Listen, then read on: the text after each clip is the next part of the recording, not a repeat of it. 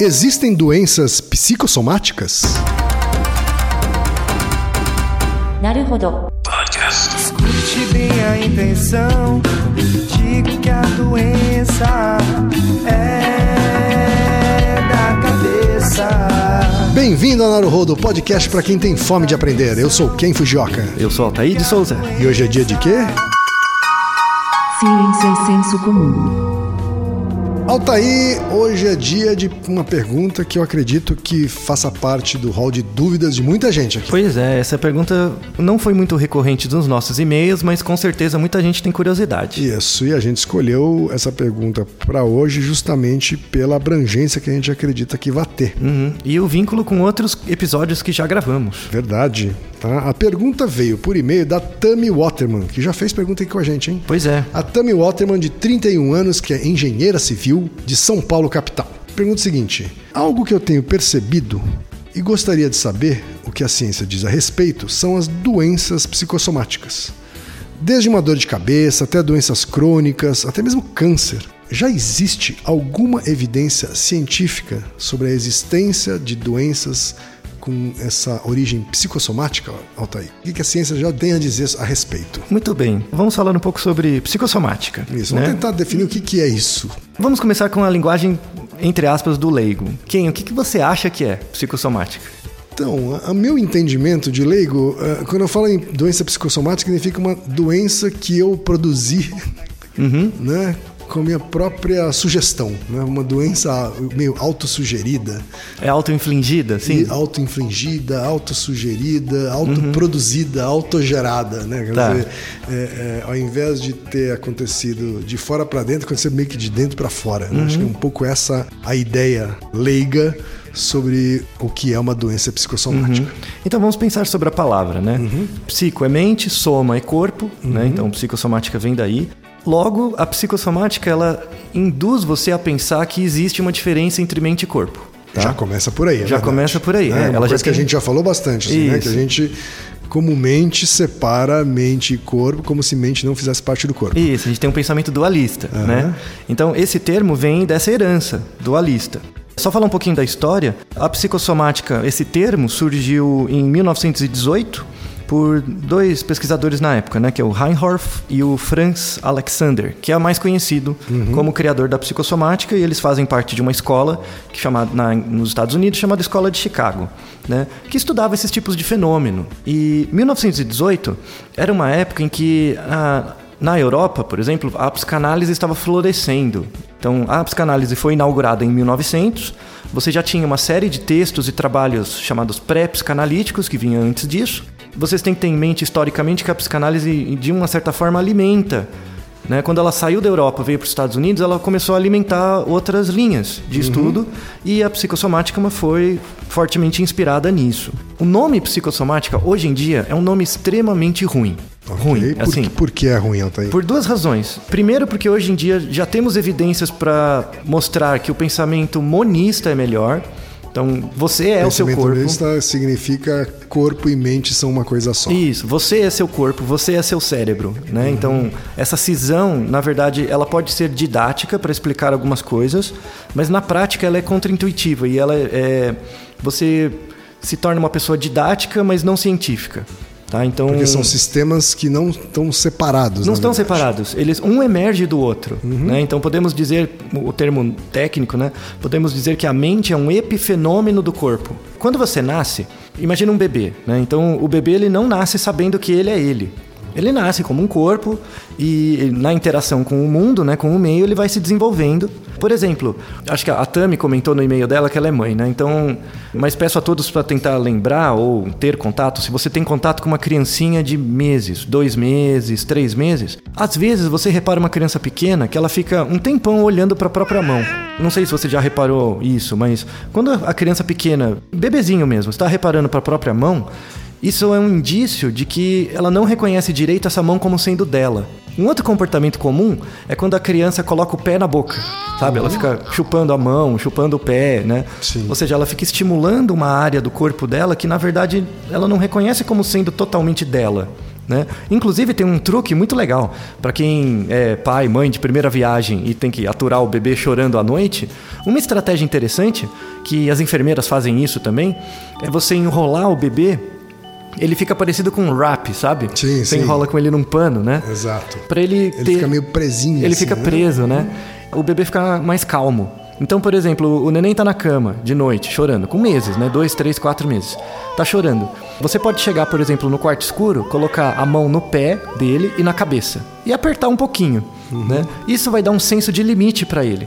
Caso o neném não esteja com fome, ele vai parar de chorar. Tá? Então isso pode ser um truque útil para quem estiver so- sofrendo com privação de sono por conta disso. Tá? Então, ah, conforme o neném, a- criancinha vai se desenvolvendo, Piaget já dizia isso, né? O ato motor leva ao ato mental. A maneira como você age no mundo, como comportamento, se comportando, agindo, pegando, pulando e tal, determina também como a sua mente vai, vai se desenvolver. Então a mente é um coproduto do corpo. né? Ela emerge do corpo posteriormente. E isso é uma coisa evolutiva. Né? Então, o fato da gente ter uma mente é uma coisa que confere uma vantagem adaptativa pra gente por várias razões. Então, por que psicossomática é um nome ruim? Porque ele, ele supõe que existe uma diferença entre mente e corpo que não é real. E o segundo, a psicossomática é um termo tão difundido que você tem áreas do conhecimento que estudam isso de forma séria e você tem todo tipo de picaretagem que também usa. Ou seja, não é um termo que discrimina muita coisa. Tá? Então, eu faço um tratamento psicossomático, por exemplo. Pode ser uma coisa séria, pode ser uma picaretagem, então você não, não consegue saber. Por isso que o nome é ruim. Tá? Certo. Então, para tentar esclarecer um pouco mais sobre existe doenças psicossomáticas, na verdade a resposta é óbvia. Existe, claro que existe, porque você é seu corpo, né? Você é seu corpo. Então, tudo que acontece no seu corpo pode ter um reflexo na maneira como você sente as coisas, como você pensa e vice-versa. Né? Então, a maneira como você reflete e cria a sua experiência sobre o mundo pode retroalimentar uma série de atividades do corpo. Então, a primeira coisa para você desmistificar a coisa sobre a psicossomática como sendo algo espiritual, transcendente, é você tentar tirar da sua cabeça a diferença entre mente e corpo. Já torna a psicossomática algo muito mais palpável. Sim. Um exemplo. Veja o nosso episódio sobre efeito placebo. O que que é o efeito placebo? Só falando rapidamente. O efeito placebo é um efeito, então ele existe. Ele é um efeito que ocorre por conta da sua crença na existência, por exemplo, de um efeito medicamentoso num remédio, quando na verdade ele não tem. Então, linkando com o nosso episódio de homeopatia. Então, quando você toma um remédio homeopático, ele não é um medicamento, mas ele é algo que induz um efeito em você de crença. E essa crença tem um impacto no seu corpo. Logo, a homeopatia ele é um remédio psicossomático. Ele tem um efeito psicossomático. Sim. O efeito placebo é psicossomático. Uma coisa interessante aí falando de coisas úteis, assim, é, importantes da psicossomática, que é uma pergunta de pesquisa muito legal, que é assim, partindo do pressuposto que mente e corpo são juntos e que coisas que você faz com a sua mente afetam o corpo e vice-versa, a gente tem às vezes dificuldades de entender fenômenos, o sentido do fenômeno. Então, por exemplo, imagine que você tem uma pessoa que tem transtorno bipolar, que é uma doença mental já bem descrita. Eu não vou entrar em detalhes sobre os tipos de transtorno bipolar, porque tem pelo menos cinco tipos. Eu vou pegar o, o clássico, tá? O transtorno bipolar clássico. O que, que ele é, de forma bem sucinta? O transtorno bipolar ele é uma variação, uma alteração súbita, desproporcional no humor de um certo indivíduo. Então, um certo dia ele está extremamente deprimido e um tempo depois ele está em mania, ele está extremamente excitado. Tá? Mas assim, nós temos oscilações de humor o tempo todo, é normal. Às vezes você acorda meio feliz, às vezes meio triste, você cai da cama, faz parte, tá? A questão é quando é uma coisa realmente desproporcional. A pessoa num certo dia ela quer se matar, daqui a um mês ela quer juntar dinheiro para comprar um helicóptero. É realmente desproporcional. É mais do que uma inconstância. Isso, é, está para além do julgamento do indivíduo, é algo realmente desproporcional. Qual seria o tratamento para isso, né? Quando é identificado cedo, você repara que a pessoa está tendo um- uma noção de julgamento meio viesada e ela recebe tratamento cedo, normalmente o tratamento que se faz é com uma substância chamada lítio. Não é bem conhecido ainda o mecanismo do lítio no cérebro, mas basicamente o lítio ele atua em certas áreas do cérebro que regulam a capacidade de humor, o pensamento e a execução de atividades. Então, imagine uma pessoa que tem essa oscilação de humor o tempo todo. Aí ela toma lítio. O importante do lítio é você descobrir a dose, né? Porque ele tem, se você passar de um certo valor, né, de uma certa concentração, ele pode ser tóxico. Então ele pode fazer mal para sua tireoide e para o rim. Por exemplo, imagina que você está tomando lítio há um mês, até acertar a dose. A partir do momento que você acerta a dose ideal para você, o sintoma some. Completamente. Você deixa de ter essas coisas desproporcionais. Ou seja, era uma coisa do corpo, você tinha uma assincronia das suas funções cerebrais, isso gerava um efeito na sensação, nos sentimentos da pessoa, e isso gerava uma, um efeito no julgamento dela, na capacidade de julgamento que era desproporcional. A partir do momento que você regula algo do corpo, a mente volta à normalidade. Ou seja, o transtorno bipolar clássico, né, quando diagnosticado cedo, ele é uma coisa que vai do corpo para a mente, né, entre aspas. E o contrário, o que, o, o que seria uma coisa que vai do, do da mente para o corpo? Né? Você pode ter, por exemplo, em crianças pequenas, você tem a asma. Né? Asma é muito pre relativamente prevalente em crianças pequenas e é um tipo de doença também psicossomática, tá? Uhum. Em que crianças pequenas, por exemplo, 7, 8, 9 anos, se você pegar pela teoria do Piaget, né, elas acabaram de ter a noção do real. O que, que é a noção do real? É a capacidade que você tem de discriminar você do outro. Uhum. A gente acha que isso é óbvio, mas não é trivial. Vou dar um exemplo. Pega uma criança pequena de uns 5 anos. Aí você chega para ela e finge que você é um monstro. Brincadeira de criança. Uhum. Eu sou um monstro. e tal. Faz alguma coisa assim é, a criança vai começar a rir, né? Porque ainda tá no campo da fantasia dela. De repente ela vira para você e fala: "Para, para" e começa a chorar. Ou seja, a realidade se confundiu com a fantasia dela e aí gerou um medo desproporcional nela, uhum. tá? Por conta dessa pequena dissociação que às vezes ocorre entre fantasia e realidade, às vezes certos conflitos não, não pense em conflitos graves, são, pode ser coisas simples mesmo. Às vezes, certos conflitos que as crianças têm na sua vida, enfim, podem ir para o corpo. Ela não consegue verbalizar, ela não consegue expressar isso por meio de uma fantasia, e isso acaba sendo expressado por um, um reflexo somático do corpo, porque uhum. mente é corpo. Então ela começa a ter, por exemplo, problemas respiratórios, é um caso. Em adultos, você tem tipos de doenças psicossomáticas, por exemplo, alergias, alergias de contato, né? Às vezes a pessoa fica com uma mancha que uhum. coça na pele. Ou brotueja. Isso, eczema, uhum. coisas uhum. assim. Tem certas doenças dermatológicas, tem um fundo psicossomático, não todas, obviamente, mas algumas. Dor. Dor, excelente, excelente observação. A dor é psicossomática. A definição de dor é psicossomática. Por quê? Porque a dor é uma construção. A dor é um sentimento. A dor é um sentimento igual alegria, é igual amor é a dor. Porque, por exemplo, um teste de dor já bem conhecido é você colocar a mão inteira dentro de um balde com água e gelo, uhum. né? Você consegue ficar, sei lá, dois, três segundos. Mas com o tempo você vai sentir queimando, né? Você vai querer tirar a mão. Então você tem testes de resistência à dor baseados em água gelada, né? Com gelo. Quando eu ponho a mão no gelo, né? E na água, isso vai estimular meus receptores de dor, os nossos receptores, isso vai para o cérebro e manda um sinal. Fala, ó, tá doendo. Isso é a parte da sensação, tudo bem. A questão é a construção do indivíduo sobre isso. Porque eu posso falar, ai, e o Kim pode dar um grito descomunal, entendeu? Uhum. Então, essa é a diferença. A gente vai falar novamente a diferença entre emoção e sentimento.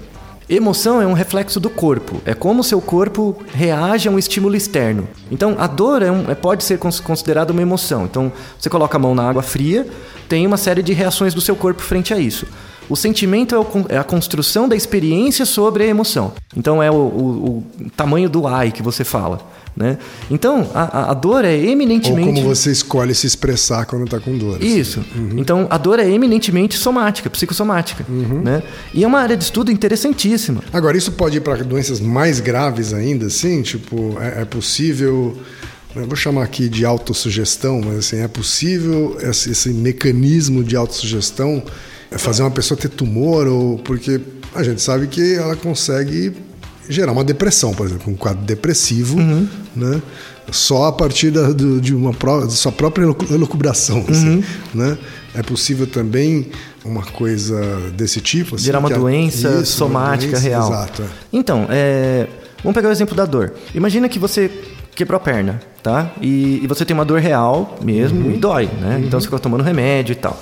Mas quando, sei lá, você quebra uma perna, fica lá três meses em recuperação, depois você volta.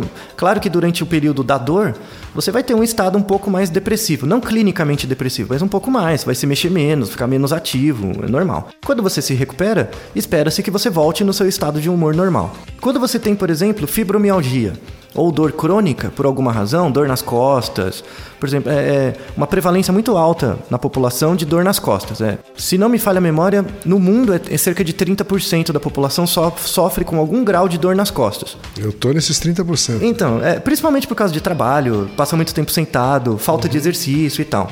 Essa dor crônica, ela fica doendo aquele pouquinho, né? Mas imagina você anos com aquela dor, tendo que conviver com aquela dor. Por um lado, assim, vou usar de forma didática a cisão, né? A sua mente esquece da dor, uhum. mas o corpo não. Então, ela pode gerar, por exemplo, isso não é bem descrito ainda, não é bem descrito, mas tem alguns trabalhos circunstanciais que falam sobre isso, que mecanismos de dor crônica por anos, né, podem modificar o seu padrão imunológico. Tá? A maneira como você reage a doenças, como seu corpo reage a doenças. Porque a vírus ou bactérias. É, ou o sistema imunológico. Uhum. Então, o sistema imunológico fica mais reativo. Tá? Para você entender um pouco melhor como esse sistema imunológico funciona, recomendo que você ouça o capítulo que a gente fez sobre a chikungunya. Uhum. Tá? Então, é um exemplo parecido com o da chikungunya. Então, você é picado pelo mosquito, o vírus da chikungunya estimula o seu nível inflamatório e você dá uma mensagem para o seu corpo: ó, a gente está sendo atacado. Mas não muito atacado, só um pouquinho. Então, seu corpo fica em alerta.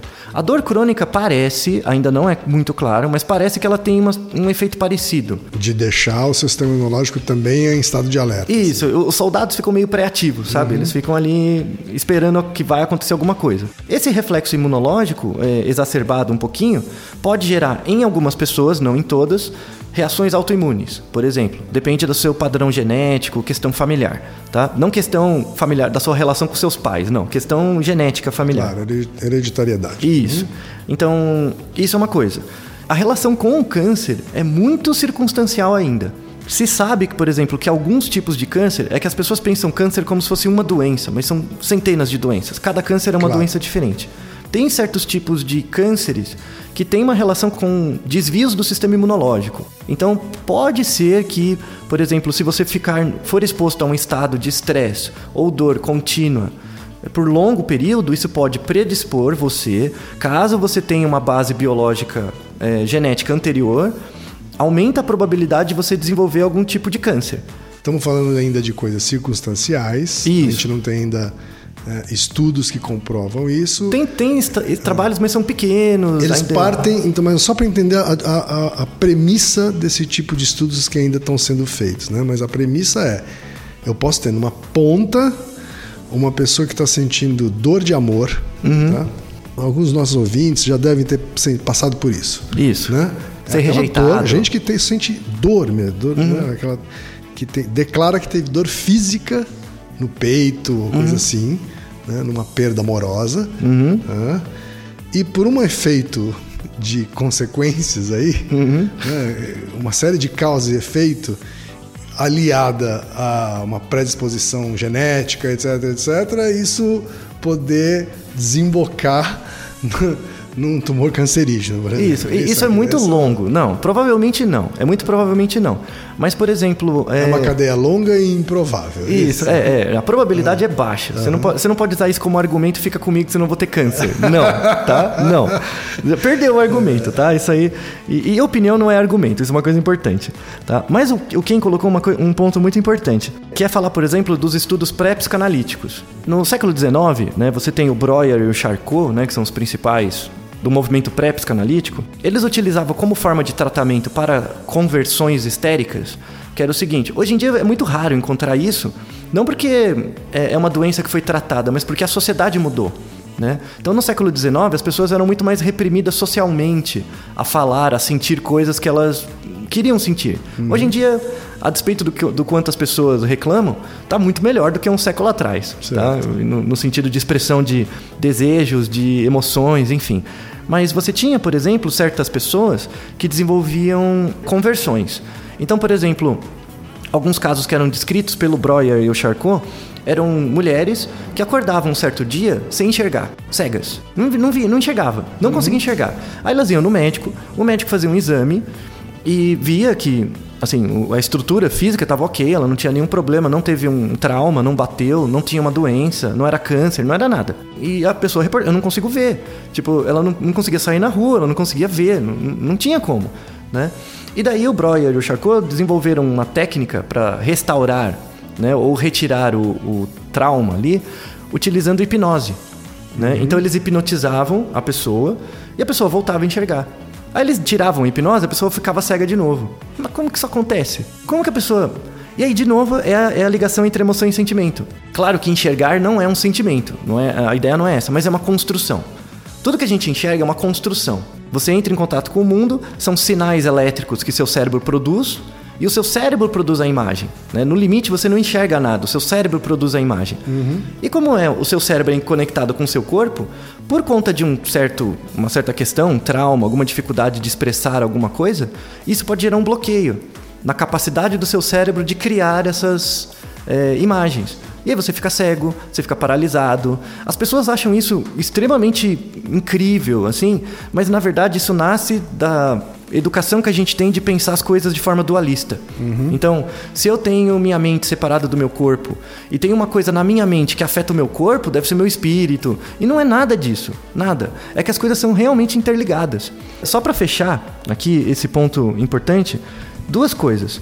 Às vezes, dor, estresse contínuo. Então, por exemplo, é, um outro fenômeno psicossomático importante, você está trabalhando, né? E você trabalha num trabalho que você sabe que é estressante. Seu chefe é chato, você trabalha demais, tem que cumprir prazo. Você sabe que é estressante. Você tenta, tipo, isolar o estresse de você, né? Fala, não, eu preciso continuar trabalhando. O seu corpo, ele começa a sentir esse estresse, né? Vai aumentando reações imunológicas, inflamatórias, e você desenvolve problemas, né? Você começa a ter azia, aí evolui para uma úlcera, você pode ter problemas de pele, enfim.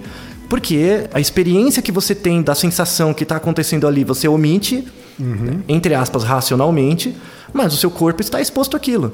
E aí ele reage, ele exerce é, um efeito que está para além do seu controle dele, né? Então, isso também é um fenômeno psicossomático. Outra coisa importante também que é psicossomático é uma coisa chamada alexitimia. A lexitimia é o seguinte: é quando o indivíduo que tem esse problema, né, é, a a lexitimia, é quando ele não consegue sentir emoções, nem sentir nem expressar emoções, tá? É um estado isso? É um estado. uma doença? é um estado. Tá. É diferente, por exemplo, de uma personalidade de um psicopata, que ele não é capaz de sentir. Nunca foi. Tá? É inato, nunca foi, tem algum problema no cérebro dele. Não, não é isso. Não, é uma pessoa com suas faculdades mentais normais, mas que entra num estado. Isso, de alexitimia. E aí a ideia é, tem um trabalho, um artigo muito interessante que, que foi, eles foram acompanhando, né, prospectivamente, um grupo de mulheres com câncer de mama, desde o início, desde o diagnóstico, foram acompanhando. E aí eles foram vendo que a capacidade dessas mulheres, por conta do câncer, do estresse, do tratamento e tudo mais, a capacidade delas de sentir emoções e relatar as próprias emoções foi diminuindo. Né? Então elas não conseguiam sentir mais alegria, tristeza, elas não dissociavam muito bem as emoções, nem delas mesmo e nem do outro. Então elas não conseguiam reconhecer muito expressões faciais do outro. Quando a À pessoa- medida em que a doença se avançava? é o tratamento ia avançando. Então, in- independente, por exemplo, do grau de tratamento. Então, é, a pessoa vai fazendo químio e vai melhorando. Ou a pessoa vai fazendo químio e vai piorando, a lexitimia aparecia nos dois casos. Entendi. E o interessante é que eles continuaram seguindo essas mulheres depois, um pouco depois. Algumas retornavam ao estado normal, então é como se fosse um mecanismo de defesa do corpo, né, contra esse ataque, né, o tratamento em si, que é, é agressivo. Algumas voltavam ao estado normal depois de alguns meses, outras não. Então mantinham esse estado de alexitimia. E aí é a variação individual, né? Porque aí depende do seu caráter genético, do quanto de dano foi feito ao corpo, ou mesmo ao cérebro, dependendo do tipo de tratamento, né? E, e isso também é psicossomático. Sim. Então é, é, é uma, uma gama de estudos extremamente interessante. Só que, de novo, o nome psicossomática, como ele foi confundido com outras áreas mais doidas, é, perde a força. Claro. Né? É, tem- você tem provérbios, né? Como, sei lá, o verso que fazia parte de um poema antigo, né? Em latim do Juvenal, que é mens sana in corpore sano, Uhum, né? isso. Que acabam pegando, né? E eternizando esse tipo de, de separação, de dualismo. Vai naturalizando isso, né? É, Essa coisa de mente sã e corpo são é uma coisa muito proliferada né, na cultura popular e acaba reforçando isso. né? Pois é, e só um último ponto para fechar, a gente vai, eu vou deixar isso como um detalhe, tá? Porque é muito recente, muito, muito recente. De uns cinco anos para cá, eu conheci uma pesquisadora dos Estados Unidos que pesquisa isso, que é um trabalho sensacional. É o estudo sobre a microbiota intestinal Então, por exemplo, a, a, a flora intestinal, né? os padrões de flora intestinal, nós temos diferenças entre as pessoas de flora o impacto dos tipos de flora intestinal que a gente tem na tomada de decisão. Então, às vezes, o que você come e como você come, o que é processado, como você processa o alimento, a relação entre o alimento que você consome e o seu padrão genético de flora, né? Porque a gente tem floras diferentes, isso pode determinar a maneira como você toma julgamento, como você decide. Né? Então, o, há uma expectativa de que o ramo de nutrição, a pesquisa em nutrição, aumente de forma exponencial nos próximos anos por conta dos achados dessa área, que ainda é muito incipiente, está começando devagarzinho, mas é muito interessante. Podemos falar sobre isso no futuro. Daqui a pouco a gente vai ter então iogurte que te ajuda a tomar decisões melhores. Pois né? é, o iogurte que te deixa mais inteligente. Se você ouvir alguma coisa disso, já saiba que é picaretagem, tá? Já estamos adiantando a priori. Tá certo, então. Naruhodo, ilustríssimo ouvinte. E lembre-se, aqui no Naruhodo, quem faz a pauta é você. Você discorda do que ouviu, tem alguma pergunta, quer compartilhar alguma curiosidade ou lançar algum desafio? Escreva pra gente. podcast@naruhodo.com.br. Repetindo, Altair. podcast@naruhodo.com.br. Então até o próximo Naruhodo. Tchau. Toma arigato. なるほど。 Esse podcast é, é apresentado por b9.com.br.